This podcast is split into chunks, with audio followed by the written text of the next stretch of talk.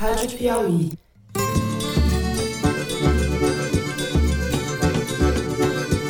Olá, sejam muito bem-vindos ao Foro de Teresina, podcast de política da revista Piauí. A pena final do réu Daniel Lúcio da Silveira é de oito anos e nove meses de reclusão em regime inicial fechado. Eu, Fernando de Barros e Silva, na minha casa em São Paulo, tenho o prazer de conversar com os meus amigos José Roberto de Toledo, aqui pertinho. Opa, Toledo! Opa, Fernando, opa, Thaís, que maneira mais gostosa de passar um feriado se não conversando com vocês. É muito bom mesmo. 21 de abril. Ele não fala em cultura, ele não fala em educação, ele não fala em feito, não fala em feito em tecnologia. Ele não fala em escola técnica. Ele não fala nada. Salve, salve, Thaís Bilenque. Salve, salve, Fernando. Salve, salve, Toledo. Thaís Bilenque também em São Paulo. Os réus trazem aos autos acusações referentes a torturas e serviços das mais requintadas, inclusive provocando que uma das acusadas, Nádia Lúcia do Nascimento, abortasse após sofrer castigos físicos no Código Bom, Antes de começar o programa, eu quero convidar vocês, assinantes da Piauí, para o foro especial ao vivo, que será nessa segunda-feira próxima, dia 25 de abril, às 7 horas da noite. Data da Revolução dos Cravos em Portugal. Anotem aí e participem. E se você não for assinante da Piauí, torne-se assinante, porque tá baratinho. Primeiro mês, você experimenta. Se você não gostar. Mas não tem chance de não gostar. Vai gostar. Vai gostar, vai gostar. Bom, agora sim vamos aos assuntos da semana. No primeiro bloco, vamos falar da condenação do deputado Daniel Silveira pelo Supremo Tribunal Federal por 10 votos contra um voto solitário de Nunes Marques a favor do bolsonarista. Silveira foi condenado a oito anos e nove meses, em regime inicialmente fechado, por ataques contra membros da corte e atividades antidemocráticas. O recado do Supremo acrescenta um novo capítulo à guerra que se trava entre as hostes bolsonaristas e as instituições da democracia. A defesa da liberdade invocada pelos primeiros, pelos bolsonaristas, é uma espécie de cilada que está colocada no caminho dessa eleição. Na verdade, o que eles defendem é a liberdade de predação e não de expressão. Do garimpo em terras indígenas ao direito de sair armado dando tiros por aí, é uma espécie de terra sem lei e sem democracia, o que está no horizonte de Bolsonaro e seus seguidores. Para confirmar o que eu acabo de dizer, como se fosse preciso, na noite desta quinta-feira, Bolsonaro concedeu um indulto ao Brutamontes. Atitude que configura uma afronta ou um deboche contra a democracia e contra o país. Nós vamos falar também nesse bloco do embate recente entre a cantora Anitta e Jair Bolsonaro. Tem a ver com o primeiro assunto também. Anitta bloqueou o presidente do seu Twitter e disse que tomou atitude para evitar que Bolsonaro pegue carona em sua fama e ganhe repercussão na internet, principalmente entre os mais jovens. No segundo bloco, a gente fala das disputas internas na campanha de Lula. A aliança com Solidariedade de Paulinho da Força recebeu críticas de setores do partido. Paulinho foi inclusive vaiado no evento. Setores do PT que também criticaram a estratégia de comunicação de Lula, tanto nas redes sociais como as inserções recentes na TV que ele fez. Vamos discutir em que pé está a frente ampla que Lula vai armando em torno de si contra Bolsonaro, enquanto a terceira via segue girando em círculos, com mais pretendentes a presidente do que votos para chegar lá. Por fim, no terceiro bloco, a gente fala da reabertura da discussão a respeito da tortura durante a ditadura militar. No último domingo, Miriam Leitão, jornal o Globo, divulgou áudios que lhe foram passados pelo historiador Carlos Fico, no qual integrantes do Superior Tribunal Militar discutem, em gravações dos anos 70, as torturas que eram praticadas nas dependências dos órgãos de repressão do regime. Tanto o vice-presidente Hamilton Mourão quanto o presidente do STM, general Luiz Carlos Gomes Matos, manifestaram desdém pelo conteúdo dos áudios. Gomes Matos também exibiu desdém pela língua portuguesa, em sua declaração claudicante e coalhada de erros crassos, que deve ter feito o professor Pasquale pular da cadeira. Tudo isso faz a gente pensar para que serve, afinal, o Superior Tribunal Militar. É isso, vem com a gente.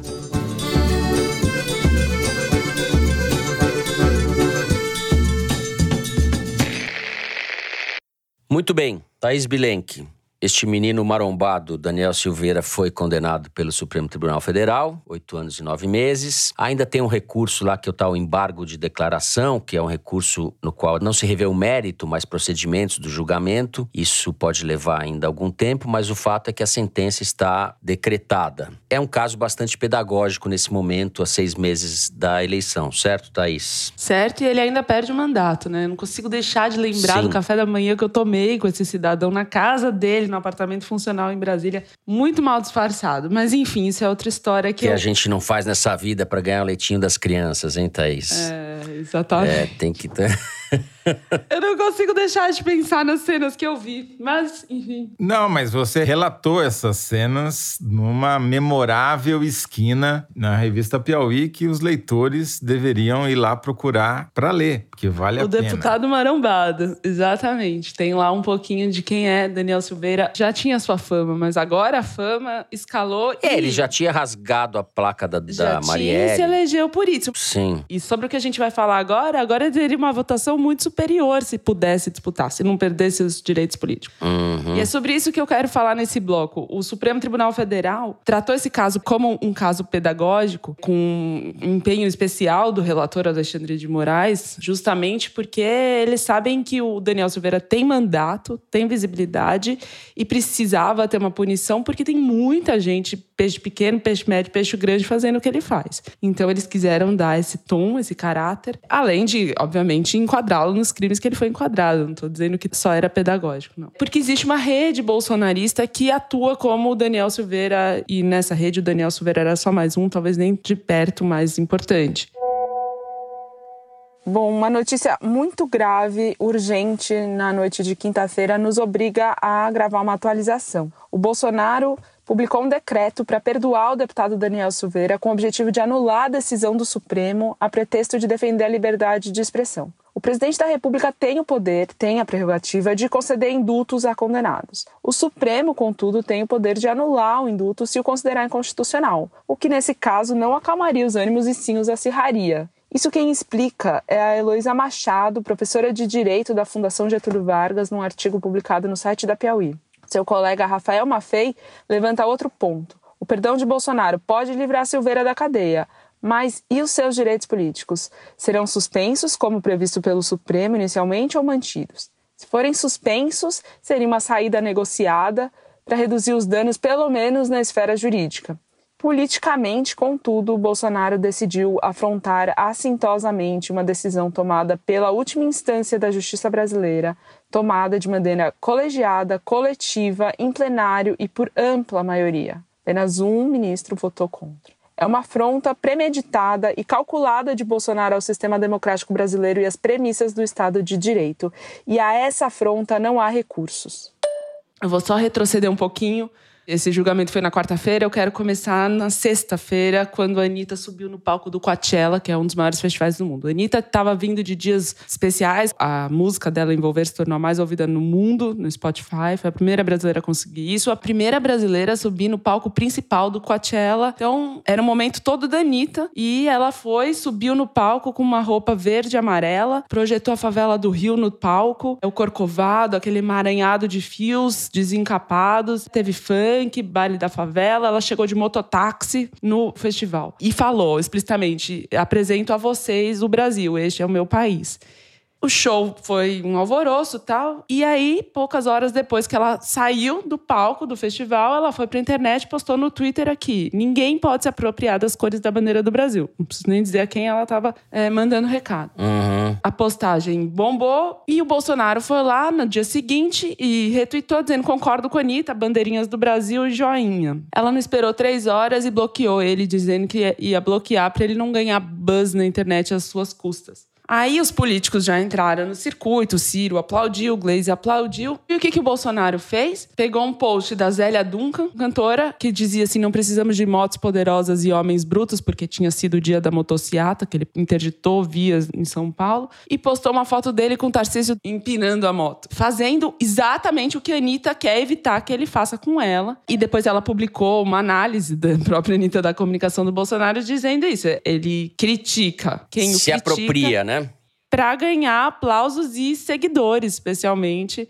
Eu tô descrevendo essa sequência aí de interações nas redes sociais, não porque o número de curtidas de um ou de outro vai se transformar em voto ou não, mas porque isso vai ajudando a pautar a campanha, vai criando agenda e vai definindo sobre o que, que as pessoas falam em tempos eleitorais. Eu conversei com uma pessoa que estuda comunicação política e estudou o bolsonarismo nas redes por bastante tempo.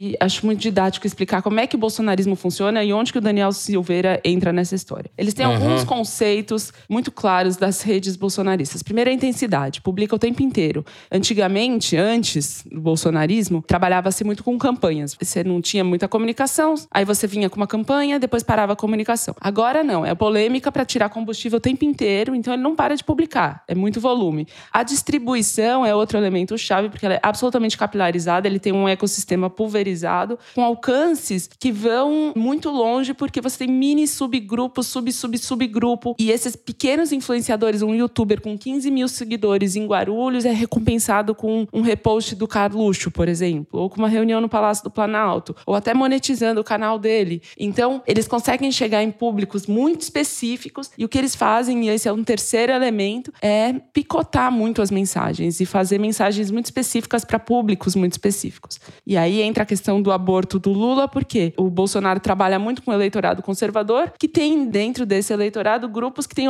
ojeriza ao aborto e pegam essas mensagens, retiram é, pequenos trechos das falas do Lula sobre aborto, fazem memes, fazem vídeos muito específicos para o zap da senhorinha da cidade tal e tal e manda especificamente para aquele grupo. E por fim, o que, que o bolsonarismo tem de importante é uma capacidade de reação muito rápida nas redes, uma hierarquia, né? Aqueles perfis que postam e mandam mensagem para esse exército de pequenos influenciadores e robôs, nem se fale, uhum. para poderem passar. E como que eles têm essa capacidade tão rápida e eficiente de resposta?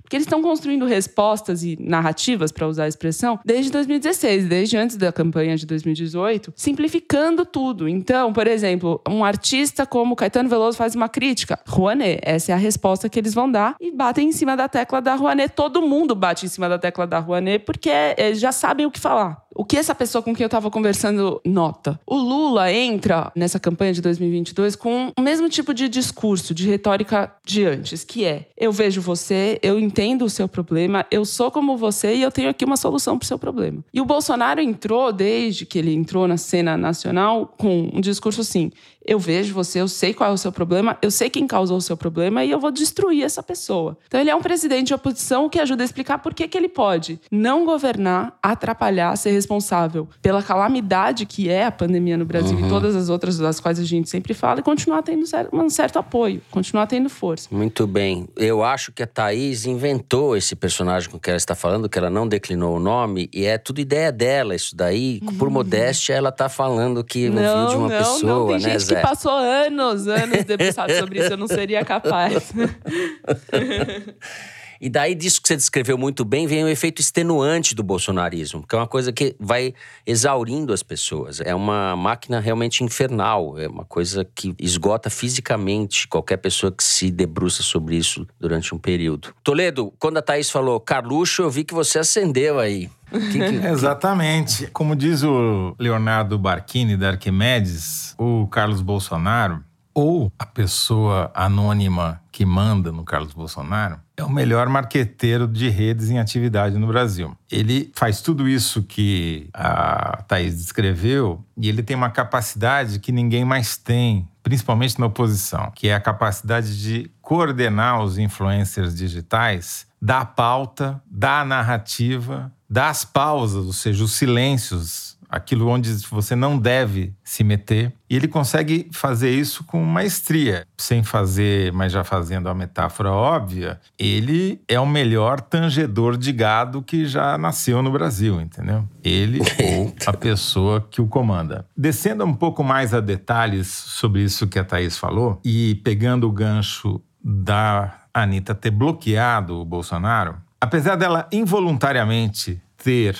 brochado o brocholão com essa história, porque, obviamente, o Bolsonaro foi fazer a motociata em São Paulo e depois veio com esse tweet de carona na Anitta, porque o assunto então era Viagra de graça para os oficiais do Exército. Né? Brocholão lançado pelo Fernando, foi a palavra mais associada ao Foro de Teresina passado. Então ele matou o brocholão ali. Parou-se de falar de Viagra e próteses penianas para militares e começou-se a discutir a Anitta e a motociata, etc, etc. Claro que o Carlos não é o Carlos, só é ele, é, um, é uma, um gabinete, né? Mas eles são muito competentes e são muito competentes há muito tempo. O fato de serem competentes há muito tempo e nunca pararem, para eles a campanha é permanente, eles não baixam a guarda, não baixam a intensidade nem um pouco quando acaba a eleição. É tipo a revolução permanente do Trotsky aplicada às redes. Né?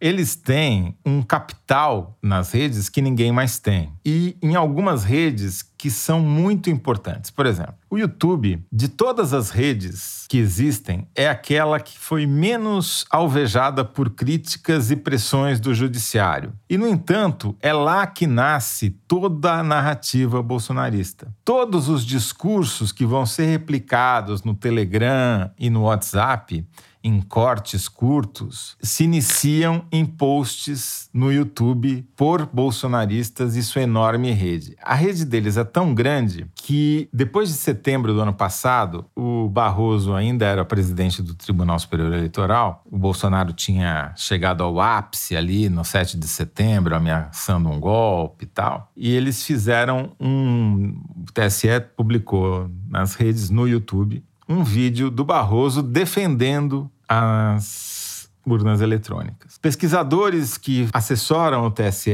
acadêmicos especializados em rede, mostraram ao Barroso qual foi a repercussão desse post dele no YouTube. Basicamente, acontecia o seguinte: você assistiu o post do Barroso e daí apareciam 10 vídeos recomendados que já começavam automaticamente ao final do vídeo do Barroso falando mal da urna eletrônica contra a urna eletrônica. Ou seja, eles conseguiram tal domínio que, mesmo quando você fala mal do Bolsonaro, você ajuda o Bolsonaro, que foi o que a Anitta fez involuntariamente. Por isso que ela agiu melhor quando ela bloqueou o Bolsonaro, porque o único jeito de você barrar é você não falar, é você não mencionar, porque os algoritmos das redes funcionam desse jeito, especialmente o algoritmo do YouTube, que te entrega não apenas aquilo que você já viu no passado, mas entrega também aquilo que está sendo muito visto e discutido naquele momento. Por conta disso, há um certo pânico aí no ar, principalmente nas esquerdas, que acordaram para sua incapacidade e incompetência nas redes, achando que o Bolsonaro vai papar a eleição por causa das redes. Mas não é bem assim, tá? Eu acho que o que precisa ser pontuado agora é uma mudança que talvez pouca gente tenha se dado conta, que está em curso e que, de certa maneira, já aconteceu, que é o bolsonarismo 2.0. E vou dar uhum. dois exemplos do que é o bolsonarismo 2.0. Primeiro que a turma despirocada dos olavistas está cada vez mais em baixa. Os Alan dos Santos da vida, os seguidores do Olavo de Carvalho, falecido, os amadores, meio palhaços, assim, foram substituídos por jornalistas profissionais da Jovem Pan, entendeu? Então hoje, no YouTube, o Pingo nos Is é o maior, talvez, propagador das narrativas bolsonaristas. E isso muda a qualidade do discurso, muda a forma do discurso e passa, talvez, a atingir um público que esses despirocados não conseguiam atingir de tão despirocados que eram. Essa aparência de jornalismo uhum. sério o formato, tem mais chance de alcançar um público mais amplo, que é o que o Bolsonaro está visando agora. O Bolsonaro deixou de visar apenas a sua militância e está tentando pegar aquele eleitor que já votou nele e que hoje está declarando voto no Lula. E aí entra o segundo ponto, que é após oito meses de convivência com Ciro Nogueira no Palácio do Planalto, Ciro Nogueira, ex-presidente do Progressistas, senador licenciado pelo Piauí e grande operador do Arenão, que ministro da Casa Civil. tem chamado de Centrão, e por acaso ministro da Casa Civil há oito meses, que tem a chave do cofre, mais do que o Paulo Guedes ainda, sobre o orçamento da União, o Bolsonaro está parindo uma nova persona depois desses oito meses de convivência, que é uma persona que se quer fazer parecer mais moderada, mais controlada, mais comedida, com alguns arroubos, mas muito pontuais e com objetivos muito específicos, em geral, contra a justiça eleitoral, para desacreditar a justiça eleitoral, e principalmente extremamente generoso com dinheiro público, tanto para beneficiários do Bolsa Família, quanto principalmente para deputados e senadores do Congresso Nacional, para garantir a sua estabilidade estabilidade, garantir uma bancada que o apoia, que dá estabilidade política ao seu governo. Então, essa mudança do bolsonarismo 2.0 é que explica também, ajuda a explicar, junto com o fim da candidatura do Moro, esse pequeno crescimento que ele teve nas pesquisas e a, e melhora que ele teve na avaliação. Olha, este feriado deixou vocês dois mais inteligentes do que vocês já são. Foi uma aula aqui da Thaís Toledo a respeito da nova língua bolsonarista, né? Que é, é infernal, realmente. Como ele usa as redes sociais e com esse complemento do Toledo a respeito dos benefícios da institucionalização, digamos assim, do Bolsonaro, né? Que é trocando, não é trocando, mas agregando esses jornalistas profissionais sobre os quais eu não tenho adjetivos, mas agregando esses caras à rede carluchesca que ele sempre teve. Enquanto isso, Fernando, o Lula, outro dia, para passar uma mensagem correta, quer dizer que as pessoas estão sentindo o empobrecimento no prato, usou um trecho de uma reportagem da Globo. E isso, assim, tem problemas não só porque eles batem muito na Globo, mas usam a reportagem da Globo para passar o recado que eles querem e o recado é acertado. É nisso que os especialistas dizem que ele tem que bater, na inflação dos alimentos. Como diz a mulher entrevistada, deixou de comer carne moída para comer ovo e agora o ovo tá caro, então vai comer sardinha em lata. Essa é a mensagem. Mas o problema é que um trecho de uma reportagem de um veículo de comunicação tradicional, o principal do Brasil, é uma mensagem padrão num formato padrão para um público padrão. É o oposto do que está fazendo o Bolsonaro na rede social. Quer dizer, toda aquela conversa mole de que os generais iam tutelar o Bolsonaro, o presidente, agora a gente está vendo acontecer não pelos generais, mas pelos próceres do Arenão, né? Pelo Ciro Nogueira, pelo Arthur Lira, presidente da Câmara. Esses sim são os verdadeiros tutores do Bolsonaro. É, ali é uma troca mais do que uma tutelagem. Não, é tutores no sentido que eles estão ensinando ele a É. fazer política, algo que ele não aprendeu em 35 anos de Câmara dos Deputados. Então está fazendo um curso intensivo agora, aprendendo É. por osmose.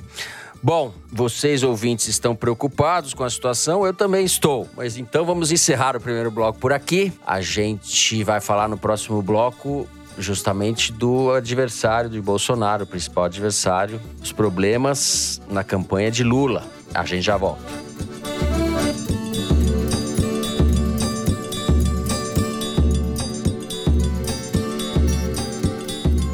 Opa! Eu, José Roberto de Toledo, vim aqui te fazer um convite. Entre no site da revista Piauí e grave uma pergunta para mim, ou para o Fernando, ou para a Thaís, respondermos durante o Foro de Teresina ao vivo, que vai ao ar nesta segunda-feira, às 19 horas.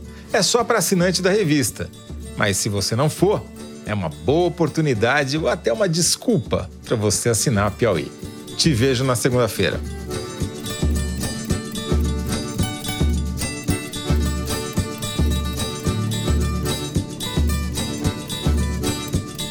Muito bem, Thaís Bilenque. Lula segue liderando as pesquisas. No entanto, nas últimas semanas e nos últimos dias, vários sinais de, não diria crise, mas desconforto, algumas brigas internas a respeito das decisões e da forma como ele vem conduzindo a campanha. Isso apareceu em torno da discussão sobre a reforma trabalhista, em torno das declarações dele sobre o aborto. Acho que a gente pode começar discutindo por aí. Sim, teve aquela semana que ele fez essas declarações que pegaram muitos aliados de surpresa e desagradaram boa parte deles. E aí somou-se a isso a ameaça do Paulinho da Força, presidente do Solidariedade, de debandar. Foi lá, vazou o áudio dele negociando com Ciro Nogueira, depois posou com Aécio Neves e o Eduardo Leite, e aí voltou pro colo do Lula outra vez. Mas foi um susto que ele deu de perder. Perdeu um dos principais atributos que o Lula está construindo e pretende construir, que é de ter uma ampla aliança de partidos heterogêneos e que o Alckmin representa aí talvez o principal elemento disso, né, por ser alguém com quem ele já disputou a presidência e agora estão juntos na mesma chapa. Bom, que o Lula precisa de rearranjo, isso muitos aliados têm. Conversei com Randolfo Rodrigues, senador pela rede do Amapá, que é um dos coordenadores da campanha, e com Márcio França, que é candidato a governador pelo PSB em São Paulo, e também ajudou a articular a ida do Alckmin para a chapa. Ambos concordam com isso. O que o Márcio França diz? Que o Lula fez esses gestos aí para a esquerda para acumular forças na base política dele e depois dar novas tacadas ao centro e à direita, que foi o que ele fez quando anunciou o Alckmin como seu seu potencial Uhum. vice e que ele está preparando de novo o terreno para fazer outros saltos para o centro e para a direita. Por exemplo, não querendo correr o risco de perder a aliança do PSOL e da rede na chapa dele. E, de fato, o PSOL condicionou o apoio ao Lula à promessa de revogar a reforma trabalhista. Então, ele fez esse aceno para as bases para Não vai garantir fazer esses essa apoios. promessa, né? É o que você falou, esse vai vem do Lula, o que vai prevalecer é vamos reformar a reforma trabalhista, vamos ajustar, fazer uma Revisar revisão, que é, o- que é- que é- termos, que é a? Posição defendida pelo Paulinho da Força, por exemplo. que o Randolph cobra da campanha a mesma coisa, falou que é uma situação de cuidado, mas não é de desespero, e concorda que, assim, não adianta falar só com os sindicalistas, com sem teto, com sem terra e com os indígenas, que essa campanha tem que ir pra rua e precisa expandir, tem que falar com policiais militares, com evangélicos, com agronegócio. Então tem uma crítica, quem faz a agenda do Lula atualmente é Luiz Dulce, especialmente, né, que foi ministro da Secretaria-Geral do Lula, diretor do Instituto Lula, um dos principais aliados dele. Quem mais está na agenda do dia a dia do Lula? O Marcola, que é um assessor do Lula do Instituto, depois da presidência. Quando ele foi preso, se tornou carteiro do Lula. Tem uma matéria no site da Piauí sobre ele, chama o carteiro do Lula, que fazia a ponte do Lula com o mundo lá fora. Ganhou muito a confiança Como do é o Lula. nome do Marcola? Você fala Marcola, a gente lembra imediatamente Não é o do do PCC. do PCC. Quem é o outro assessor que faz a agenda do Lula? O Marcola. Daí Já, você já vai aparecer no Pingo nos Is só com essa frase. já vai aparecer no Pingo dos Is, exato. exato. Marco É, Aurélio total, Santana Ribeiro. É Marco, Marco Aurélio. Aurélio É Santana Marco Aurélio, como ele era Ribeiro. Boa, conhecido. Marcola é ela que inventou. Marco Aurélio era como ele, ele era citado. Pode deixar nessa tudo isso daí pra mostrar como é que a gente faz esse negócio aqui. Marco Aurélio Santana Ribeiro, também conhecido como Marcola. E a Glaze Hoffman, que está na coordenação geral e tem feito esse papel de falar do mercado financeiro aos indígenas, né? Que põe travas de saída no diálogo porque ela tem uma imagem desgastada com alguns desses interlocutores, a começar pelo mercado financeiro. O que o Randolph Rodrigues me disse é que o Alckmin mesmo está preocupado com essa dinâmica. Eu apurei que ele combinou com Lula de ficar mudo, de não se posicionar, mas o fato é que o, Alckmin simboliza, por exemplo, a defesa de reformas como a trabalhista. Ele não se manifestou nem quando Covas, o Randolph lembrou disso, nem quando Covas estava com câncer terminal, internado no hospital.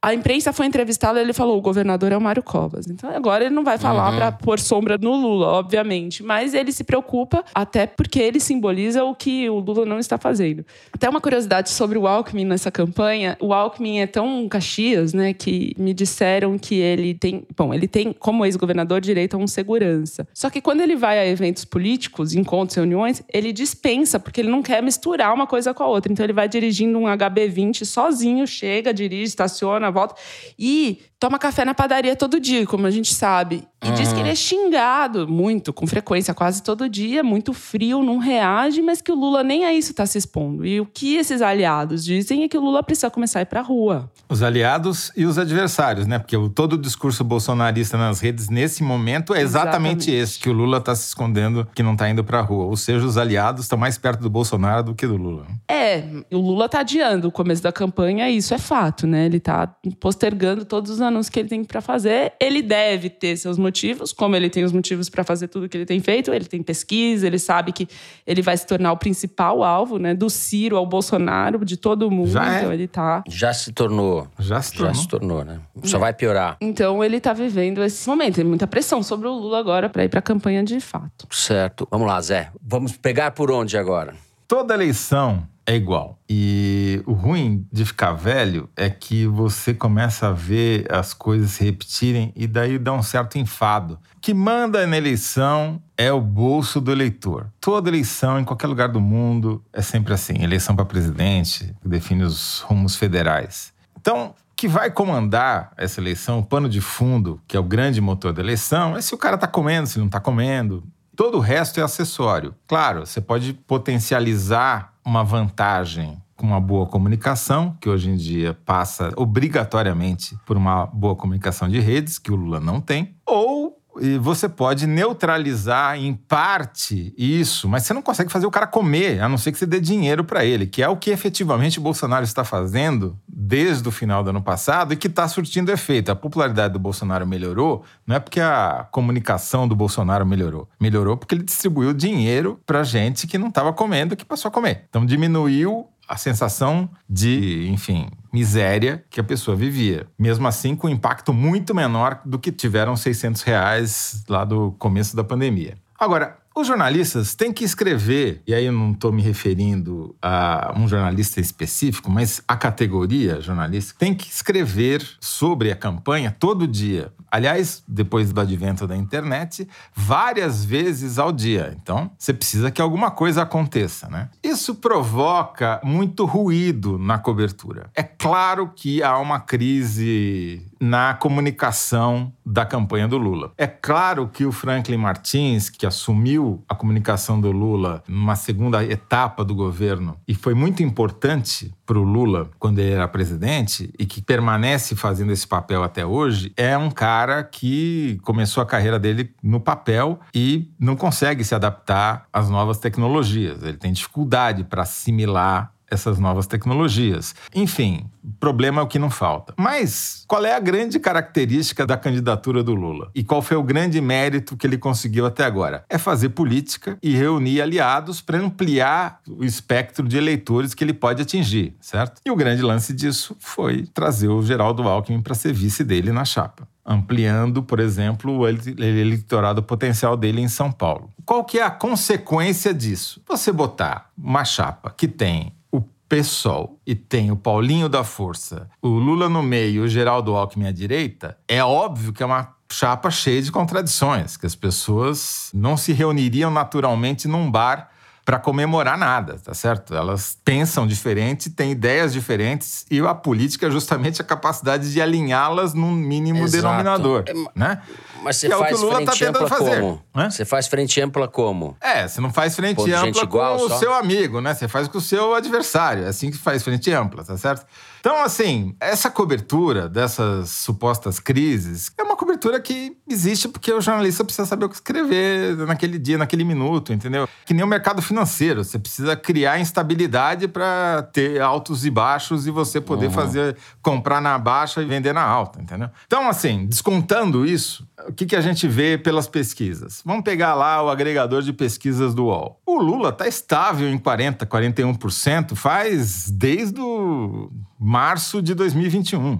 Desde que Cabral aportou por essas terras, Lula tem 41%. Não tá, é o Lula não está em queda. Então, assim, eu não entendo como podem dizer que há uma crise na campanha do Lula se o cara está em 41% de intenção de voto na média das pesquisas. Agora, o que está acontecendo é que o Bolsonaro está crescendo, por quê? Porque o Moro acabou. O crescimento de um está na exata proporção da queda do outro. O Moro sumiu, o Moro é aquele cara que salta do penhasco, né? A candidatura do penhasco. O cara salta no alto, dali é só para baixo. Ele se lançou lá é, no final do ano passado, lá no máximo da intenção de voto dele, e dali foi para baixo. E vai cada vez mais, né? Porque o cara é um jogador de dama no meio de um bando de jogador de xadrez. Então é isso que aconteceu efetivamente. O Bolsonaro tem um problema que ele ainda não resolveu. Ele tem um teto. Esse teto é alto, mas é um teto que é o teto dos que aprovam o governo dele e que hoje, também pegando o agregador do, do UOL, se você pegar o indicador de aprovação, o teto dele está em 36%. Ele já está com 31% de intenção de voto, dá para ganhar mais 5 pontos. Eu acho que só dá para a esquerda e a oposição entrar em pânico se ele passar desses 36, porque até 36 é esperado. Porque acabou o primeiro turno, uhum. o segundo turno no primeiro já é uma realidade, não tem terceira via, não tem nem mais acostamento.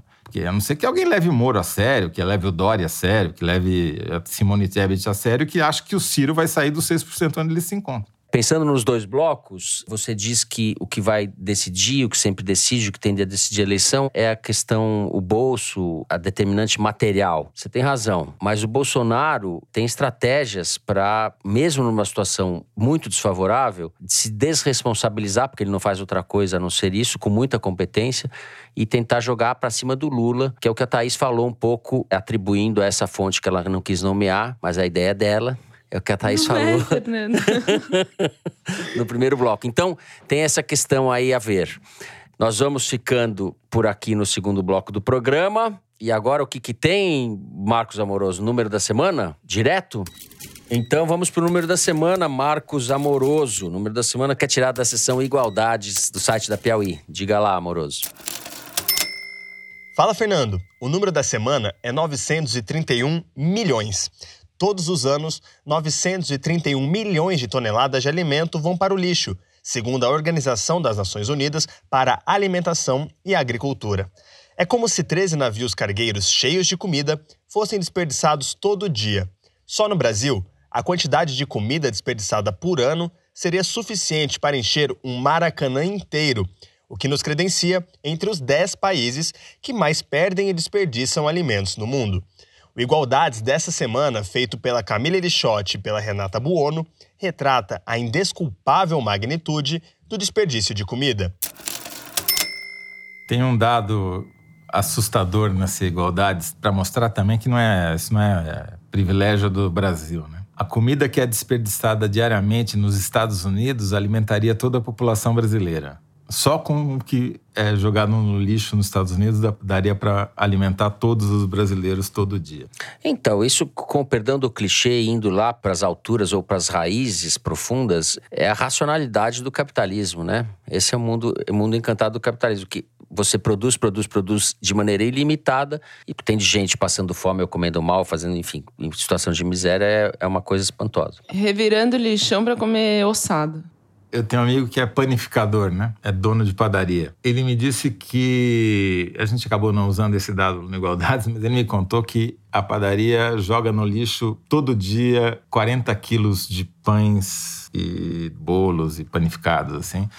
Porque Mas ele não legisla... tem um destino? Então, a legislação impede, cria muitas restrições para você doar comida. É muito difícil. Algumas coisas você consegue, mas nem todas. Então, isso tudo me fez lembrar de uma coisa, de um grande professor que eu tive, que infelizmente já morreu, que é o professor Rui Fausto. Escreveu um texto muito bacana certa vez falando sobre Max Weber e Marx. Ele parte da ideia do Max Weber do desencantamento do mundo, que o mundo vai se racionalizando, se especializando em esferas autônomas, né? A, a arte, a ciência, etc, etc.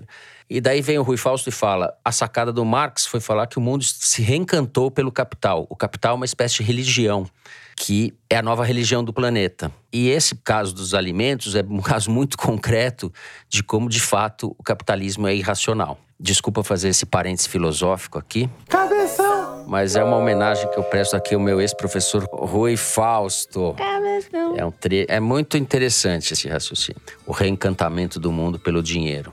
Bom, encerramos aqui o número da semana. No terceiro bloco, a gente vai falar sobre os áudios do Superior Tribunal Militar a respeito da existência de tortura e da reação dos militares a esses áudios. A gente já volta.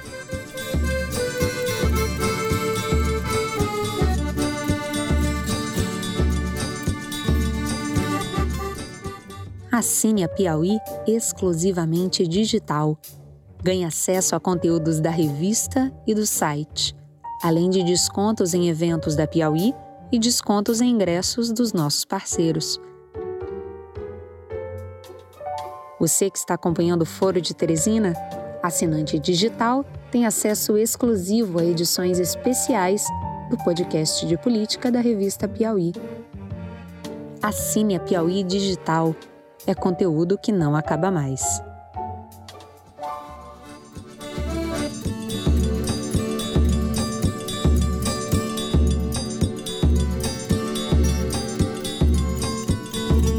Muito bem. No último domingo, a Miriam Leitão, no blog dela no o Globo, revelou os áudios do Superior Tribunal Militar, em que os ministros do, do tribunal discutem a prática da tortura. Um dos áudios, que é de 24 de junho de 1977, reproduz a fala do general Rodrigo Otávio Jordão Ramos, que se refere a choques elétricos praticados numa mulher grávida que sofreu aborto, choques nos genitais. Essas gravações que foram feitas entre 1975 e 85 chegaram às mãos do historiador Carlos Fico, que estuda o regime militar depois de uma longa batalha judicial que chegou até o Supremo. As revelações dos áudios provocaram reações bastante, na verdade, previsíveis e, e lamentáveis, tanto do vice-presidente Hamilton Mourão, que riu sobre a possibilidade de uma investigação sobre a tortura, dizendo que as pessoas já morreram. Não, o quê? Os caras já morreram tudo, pô. Vai trazer os caras do túmulo de volta lá. E não ficou claro se ele se referia aos ministros das reuniões ou às vítimas que foram torturadas, mortas e ou estão desaparecidas por causa do regime militar e no regime militar. E o, o presidente do, do, Superior Tribunal Militar, que também desdenhou e, e, e falou na parte compreensível da fala dele, ele disse: garanto. Que não estragou a Páscoa de ninguém, porque a minha não estragou. Ou seja, o sujeito pornográfico, né? Zé, vou começar com você, que andou estudando aí o, o Superior Tribunal Militar. Eu não sei se você quer começar comentando este caso específico ou falando acho... o que você está pensando a respeito dessa instituição da República. Não, primeiro vou não é comentar só da República. Sim, exato. É. Primeiro vou só comentar a frase do Mourão, que é candidato a senador, né, renunciou a vice-presidente. Esse é a expressão de um vice-presidente realmente que não serve para nada, né? Porque em geral no Brasil o vice tem uma chance enorme de assumir o cargo, né? Tá aí o, o Alckmin, tá aí o Itamar, tá aí tem um monte, né? O, Temer, etc. Temer. O cara é pior que o Temer, né? Teve que renunciar para ser candidato a senador, ou seja, um downgrade pelo Rio Grande do Sul, na chapa do Onyx Lorenzoni. Porra, se isso não é fim de carreira, eu não sei o que é. Eu acho que essa fala do Mourão torna obrigatório esse estudo combinado do impacto da sildenafila, que é o genérico do Viagra, com a tintura de cabelo, se isso tem alguma interação que a gente desconhece, bioquímica, que faz o cara ficar Tinturas acaju, da cor... Não é acaju, tô brincando. Não, o cara dele é asa da graúna, né? Mas, tirando o aspecto nojento sobre a tortura, eu queria falar um pouquinho sobre o Superior Tribunal Militar, que, diga-se, na gravação, reconhece a existência da tortura. Essa é a notícia. Ou seja, os ministros militares, os generais de quatro estrelas do tribunal, os generais, almirantes de esquadra e brigadeiros que compõem o tribunal, reconheciam que havia tortura sim durante a ditadura. Uhum. Tinham conhecimento. É, alguns divergiam, eles divergiam, né? Alguns, mas Sim, reconheciam. As, o as gravações. O importante era Sim. a revelação de que eles admitiam a existência da tortura, né? Sabiam o que estava acontecendo. Que hoje o Bolsonaro e suas crias tentam negar. Tá? Bom, dito isso, queria falar um pouquinho sobre o Supremo Tribunal Militar. O superior, superior. Então, ele já foi Supremo. Eu me surpreendi com isso. O ah, Superior Tribunal Militar já foi chamado de Supremo Tribunal Militar durante muitos e muitos anos,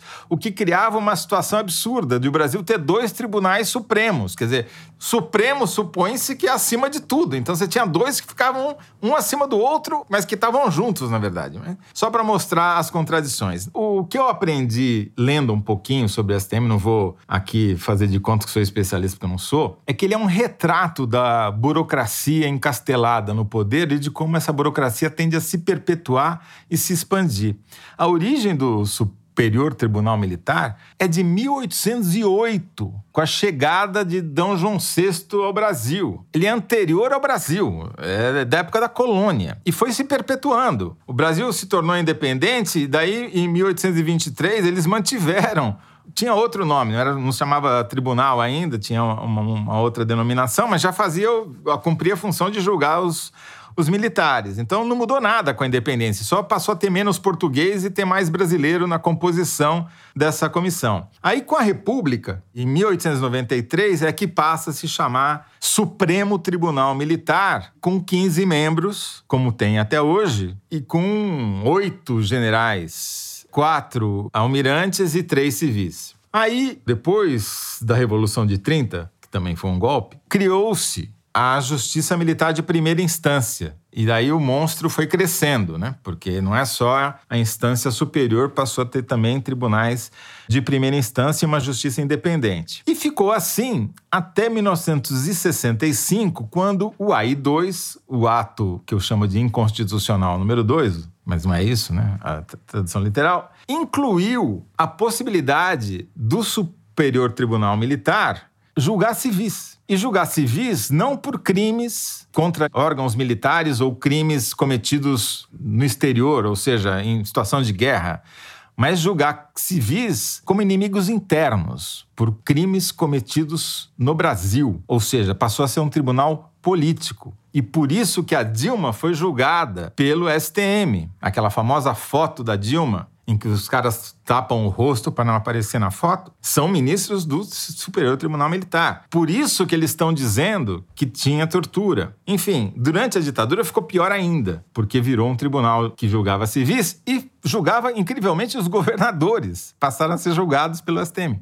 Só com a Constituição de 88 que restaurou-se a normalidade, tiramos os civis da alçada da Justiça Militar e do STM e ficou só julgando militares mesmo. Só que a estrutura burocrática é um negócio que cresce e se multiplica. O STM custa mais de meio bilhão de reais por ano aos cofres do Brasil. Só o STM, sem contar os tribunais de primeira instância, as circunscrições, tem 10, se não me engano, cerca de 10. Qual é a composição desse tribunal? Tem lá três almirantes de esquadra, que é posto mais alto da Marinha, três tenentes brigadeiros do ar, que é a posição mais alta da aeronáutica, que aliás só foi incorporada ao tribunal no golpe de 64. Tem quatro generais de exército, quatro estrelas também, a posição mais alta do exército, e tem cinco civis. Só que eu, aí eu fui olhar quem são os civis. Todos eles têm uma carreira jurídica sólida. Foram procuradores, juízes, enfim. Mas todos eles têm alguma ligação com os militares, uma ligação prévia. Tem gente casada com general, tem gente que foi militar e depois deixou de ser. Tem gente que foi condecorada pelos militares antes de virar ministro. Teve gente que foi assessor do Ministério da Defesa. Ou seja, são civis, mas com íntima ligação com os militares. E quem são os generais? Inclusive esse general que você mencionou, que é o presidente lá, que é o decano dos generais. O STM é a síntese, ele é a cereja do bolo da carreira militar. Porque o cara, para chegar lá, já passou entre 45 e 49 anos na caserna. E daí ele vai para a reserva e vai para o Superior Tribunal Militar, onde ele fica até as calendas, né? Então, é uma vida inteira dedicada à instituição, uma vida inteira dentro da burocracia. E se você pega a carreira dos militares, você entende por que, que eles são tão certinhos. Os anos de promoção, o ano de entrada é sempre igual o ano que ele conclui o curso de preparação para aspirante, daí ele entra na Academia Militar das Agulhas Negras e fica lá três anos e sai como aspirante, depois de não sei quantos anos ele vira oficial superior, sempre a mesma quantidade de anos, depois de não sei quantos anos ele vira general de duas estrelas, depois de mais quatro anos ele vira general de três estrelas, depois de mais quatro anos ele vira general de quatro estrelas, ou vai ficando pelo caminho, como foi o caso do Bolsonaro. Né? Então, todos eles têm a mesma carreira e todos eles têm várias coisas em comum. Por exemplo, a maioria da infantaria, vários passaram por órgãos de inteligência. Um deles, inclusive, trabalhou no CIE, que é o os arapongas do exército. Enfim, é tudo muito interessante, dá para você entender como a burocracia tende a se perpetuar e o STM acaba sendo um retrato da burocracia federal. Essa sinecura, que é o STM. Ninguém conhece esses caras, né? Ao contrário desses generais que estão no governo, tal, que são relativamente conhecidos. O País foi apresentado a este Gomes Matos nesse episódio, nessa fala dele, e a gente vê se o presidente do tribunal tem esse nível, você pode imaginar o resto. A carreira sólida que você se referiu, eu fiquei pensando no que é esse sólido, né?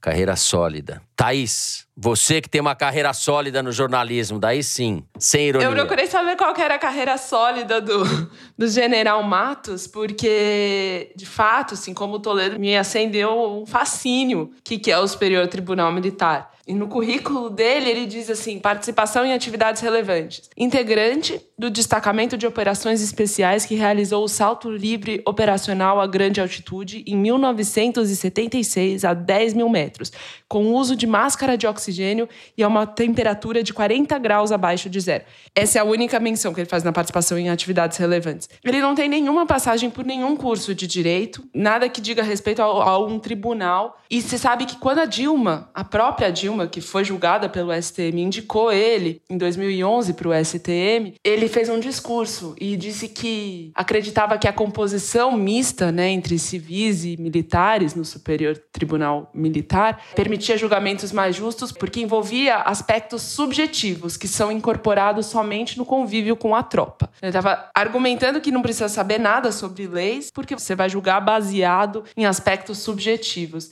Quando ele assumiu a presidência do STM, em março de 2021, daí ele já fez vários acenos ao Bolsonaro, falou sobre a soberania da Amazônia, o interesse estratégico na exploração da Amazônia e tal, e falou da exploração do nióbio. Ele já estava ali se adequando aos novos tempos. E o STM, por ser essa instituição que tem um orçamento quase tão grande quanto o do Supremo Tribunal Federal, com um volume bem menor de casos para serem julgados, não tem praticamente nenhuma cobertura de imprensa, então eles fazem farras e mais farras com dinheiro público. Por exemplo, só um caso que eu vou citar aqui. Por exemplo, em 2019, aconteceu um seminário de direito militar em Atenas, de 3 a 5 de julho, que vinha a ser uma quarta a sexta-feira. Três ministros foram para Atenas. Pediram sete diárias, gastaram só em diárias, cada um deles quase 19 mil reais. Passagens, por exemplo, Marcos Vinícius, que era presidente, Marcos Vinícius Santos era presidente do STM na época, gastou quase 30 mil reais. Quer dizer, foi de primeira classe, passou quase um mês lá. E os outros dois também passaram mais tempo do que a duração do seminário em si, sendo que o seminário era seminário sobre direito militar de quatro palestrantes, três eram da América Latina, não precisavam ter ido até a Grécia, mas enfim, isso é outro caso. Só quero dizer dizer com isso que, assim, tem muito dinheiro público sendo usado nesse superior tribunal militar, a gente só não sabe para quê.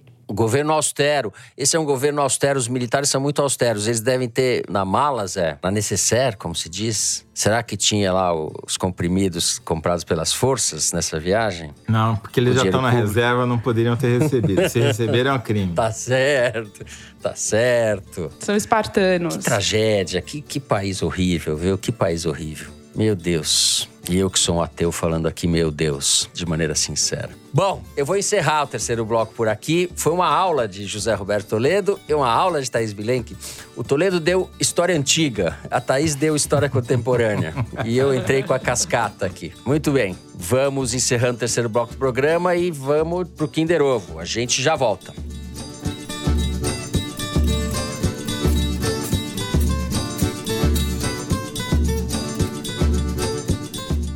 Entre 1989 e 1993, vários garotos foram mortos na cidade de Altamira, interior do Pará. As vítimas encontradas apresentavam uma marca em comum. Tinham seus órgãos genitais cortados. Em outras palavras, foram emasculados. Mas isso é só o começo da história. Eu sou Ivan Mizanzuki e convido você a escutar Altamira, a nova temporada do podcast Projeto Humanos. Ouça grátis no Globoplay e em todas as plataformas de áudio digital. Muito bem, momento Kinder Ovo, pra gente passar vexame aqui. Solta aí, amoroso, sem mais delongas.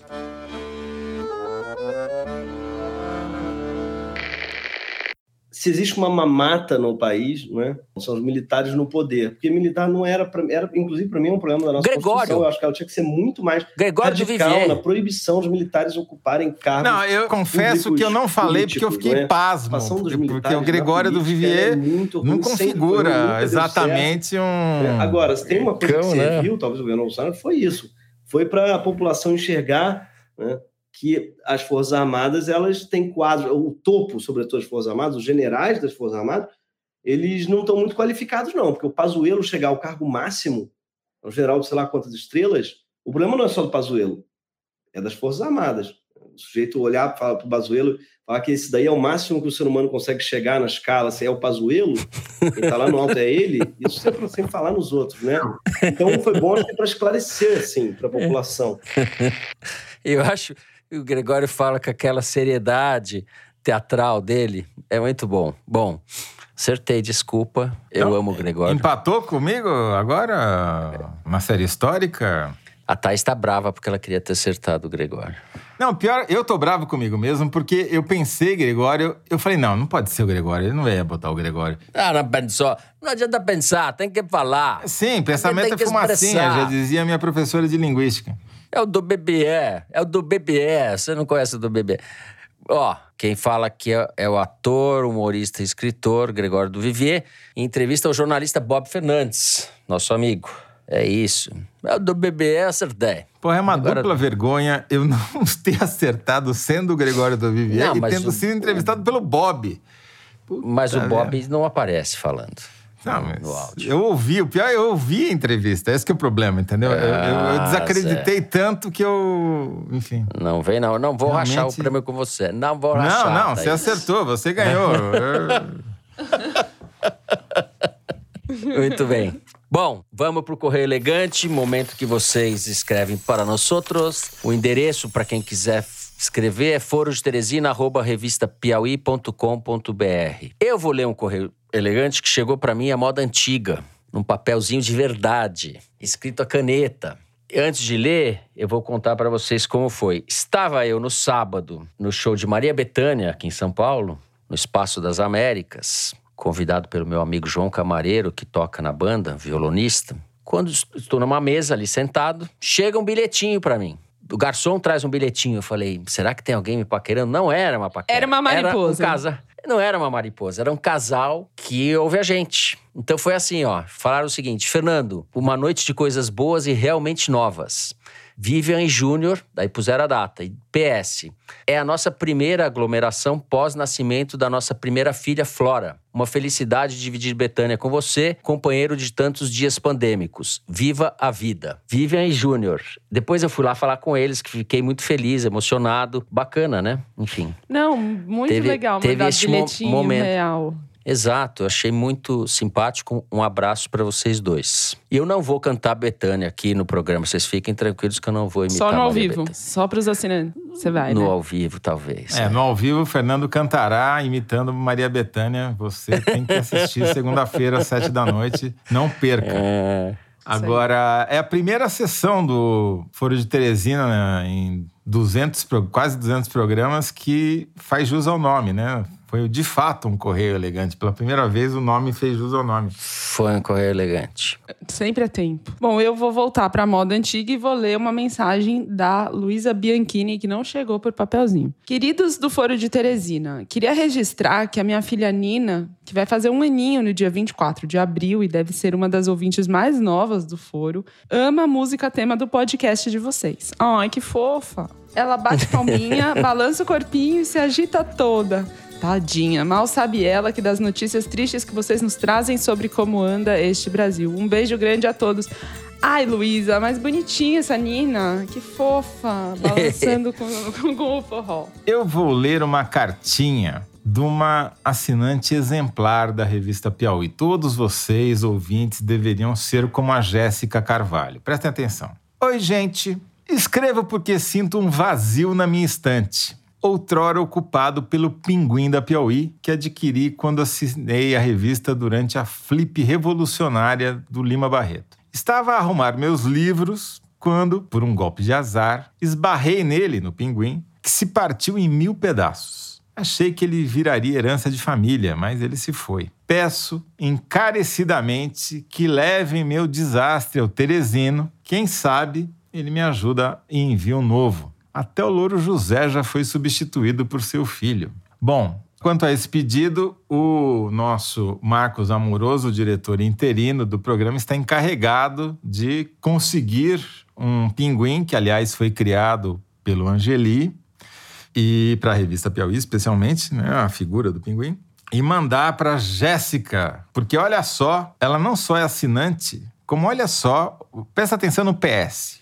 Mandem beijos para os meus alunos, porque usamos muito a sessão Igualdades da Piauí nas aulas.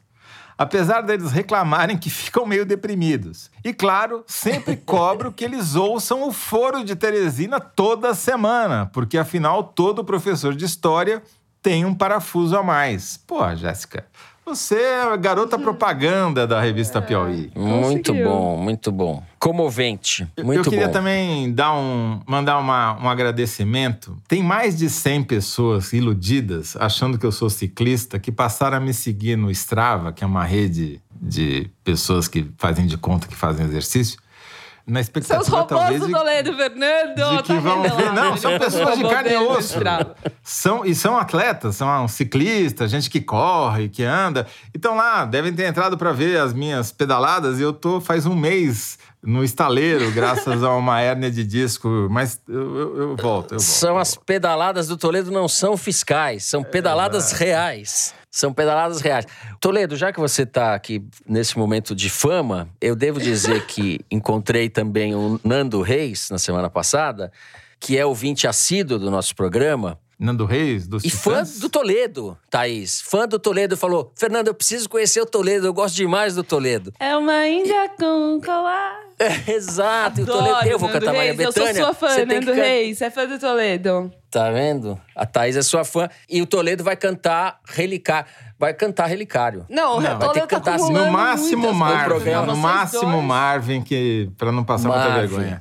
Agora, Nando, o meu All-Star é vermelho. Bom, tá na hora da gente encerrar o programa. Eu queria, o Toledo já mencionou o Angeli, e eu queria dedicar o programa de hoje ao Angeli, que está encerrando a carreira dele, está com problema de saúde.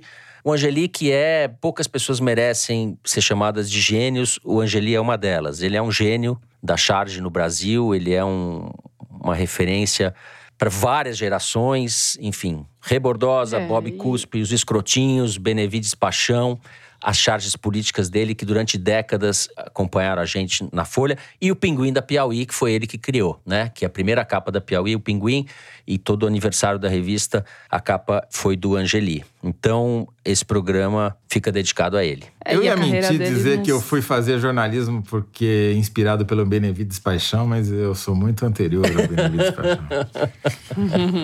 assim a gente vai encerrando então o programa de hoje. Se você gostou, não deixe de seguir e dar cinco estrelas no Spotify, seguir no Apple Podcast ou na Amazon Music, favoritar no Deezer e se inscrever no Google Podcast, no Cashbox e no YouTube. Assim você fica sabendo das novidades, dos episódios especiais, das edições extras. O Foro de Teresina é uma produção da Rádio Novelo para a revista Piauí, com a coordenação geral da Paula Scarpim. A direção é do Marcos Amoroso, a produção é da Amanda Gorziza. O apoio de produção é da Cláudia Holanda, a edição é da Evelyn Argenta e do Tiago Picado. A finalização e a mixagem são do João Jabassi, que também é o intérprete da nossa melodia tema, composta por Vânia Salles e Beto Boreno. A nossa coordenação digital é da Juliana Jäger e da Fecris Vasconcelos. A checagem é da Marcela Ramos. A ilustração do Fernando Carval. O foro foi gravado nas nossas casas, todo em São Paulo. Eu me despeço então dos meus amigos José Roberto de Toledo, que vai ter que cantar segunda-feira. Tchau, Toledo.